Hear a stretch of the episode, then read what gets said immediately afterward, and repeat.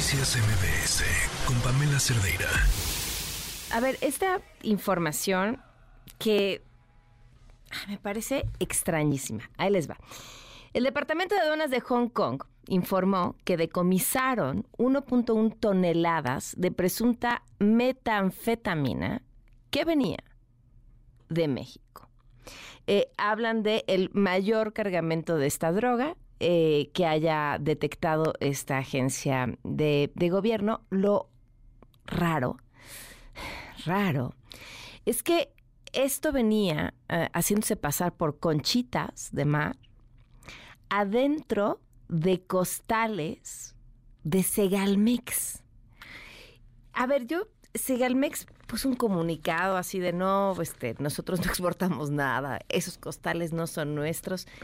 Me, me, es que las coincidencias me parecen, pues por decirlo menos, caprichosas. Y explico por qué la trama de corrupción, no, no olvídense este cargamento de droga, punto y aparte.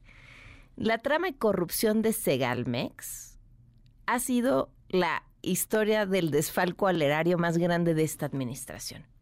Lo que pasa es que no tuvo nunca un nombre catchy, no se llamó la estafa maestra, sino y, un entramado mucho más complejo de entender. Entonces no, pues no adquirió la publicidad, por así decirlo. O eh, o el conocimiento que en su caso tuvo la estafa maestra. Por eso me parece caprichosísimo de la vida, de la casualidad, o quizá, quizá tenga una razón de ser. Este, este cargamento que se tiene en Hong Kong, que viene de México, que trae droga y que viene en costales marcados por Segalmex. Nos acompaña en la línea David Saucedo, consultor en seguridad pública. ¿Cómo estás, David? Buenas tardes. ¿Qué tal, Pamela? Quiero saludarte a ti a la auditoría, a tus órdenes. Es loquísimo esto, ¿no? No sé si loco sea la palabra correcta, pero ¿qué interpretar de todo esto? Sí, definitivamente sabemos desde hace tiempo que las redes de trasiego de drogas ilícitas de México hacia distintos puntos del mundo también ya alcanzaron al Medio Oriente. Eh, desde hace tiempo hay rutas de trasiego hacia esta zona del mundo.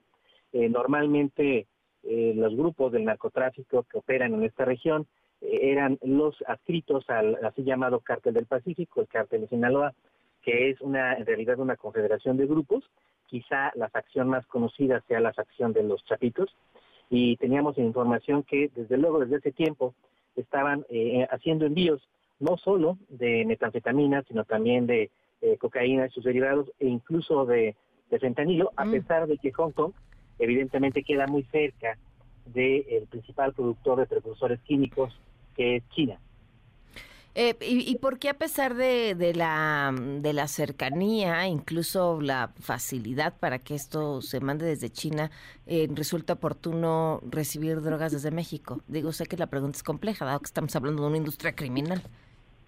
Sí, en efecto, en el caso del consumo de metanfetamina que se realiza en Hong Kong, eh, el Oriente no tiene esta capacidad de producción y sobre todo a este precio. Mm. En, en, México, para poder superar eh, la dependencia de la cocaína colombiana, los cárteles mexicanos eh, desarrollaron eh, toda una industria de narcolaboratorio que puede reducir el tiempo récord y a bajo costo la metanfetamina que es consumida en Estados Unidos y también en el Oriente.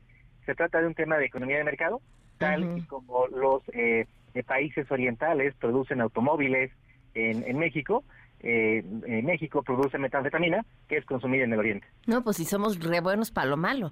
Ahora, eh, también para lo, bueno, pero en estos casos vaya, vaya que hay talento desperdiciado. Eh, ahora, para exportar droga eh, se ha visto eh, toda cantidad de historias. Los narcotraficantes se las ingenian de las formas más sorprendentes, ¿no? En, fruta, en zapatos, en ladrillos, en, una infinidad de cosas. Pero, pero me parece caprichosísimo eh, en, que vengan en, en costales marcados de una dependencia del gobierno federal, ¿no? Solo hay dos opciones, Pamela. O bien que el grupo que está traficando metanfetamina hacia Hong Kong haya adquirido eh, de manera ilícita eh, los postales para hacer pase, a pasar la droga como un producto alimenticio, o bien que en la trama de trasiego de drogas, de metanfetaminas y a Hong Kong estén involucrados funcionarios de Segalmex, haciendo pasar embarques, peticiones de importación, permisos de importación, licencias fitosanitarias, para encubrir los envíos de droga. Es decir, que se haya tratado de un eh, camuflaje azaroso, pudo haber sido de Segalmex o eh, de, cualquier otra dependencia del gobierno federal, o bien que funcionarios de alto nivel de esta dependencia federal estén directamente involucrados en eh, las licencias, permisos sanitarios, licencias de exportación y que formen parte de la red de tráfico de drogas hacia los Estados Unidos, hacia Tron, hacia Hong Kong. Como era de suponerse, Segalmex está negando cualquier colaboración de sus funcionarios, pero valdría la pena una investigación a detalle para ver eh, eh, quiénes firmaron estos embarques, si venían con la documentación, si en aduanas se les dio el visto bueno, es decir, a, seguir la ruta de estos costales para ver cuál fue su origen y si contaban con la documentación en regla. Y de ser así se trataba evidentemente de documentación apócrifa que fue eh, facilitada por funcionarios corruptos de Segalmex. ¿Y la intención de un mismo grupo criminal de poner una dependencia en el ojo podría ser o es demasiado ingenuo en mi parte pensar eso? ya ha habido algunos casos en esta eh, sobre lo que tú comentas con, con tu apreciación ha ocurrido sobre todo a nivel a nivel estatal pero más bien me parece que sí es un intento de eh, eh, muy elaborado evidentemente de poder hacer pasar metanfetamina con permisos y licencias de un gobierno extranjero mm. esto ya ha ocurrido por supuesto en el caso de los precursores químicos pero con algún tipo de, de sofisticación mayor por ejemplo los precursores químicos para fentanilo son enviados de manera legal desde China, pero se les añade otro componente químico que les quita esta característica de ser precursores. Una vez de que llegan los tambos de estas sustancias, se revierte ese proceso químico y nuevamente adquieren el carácter de precursor de fentanilo.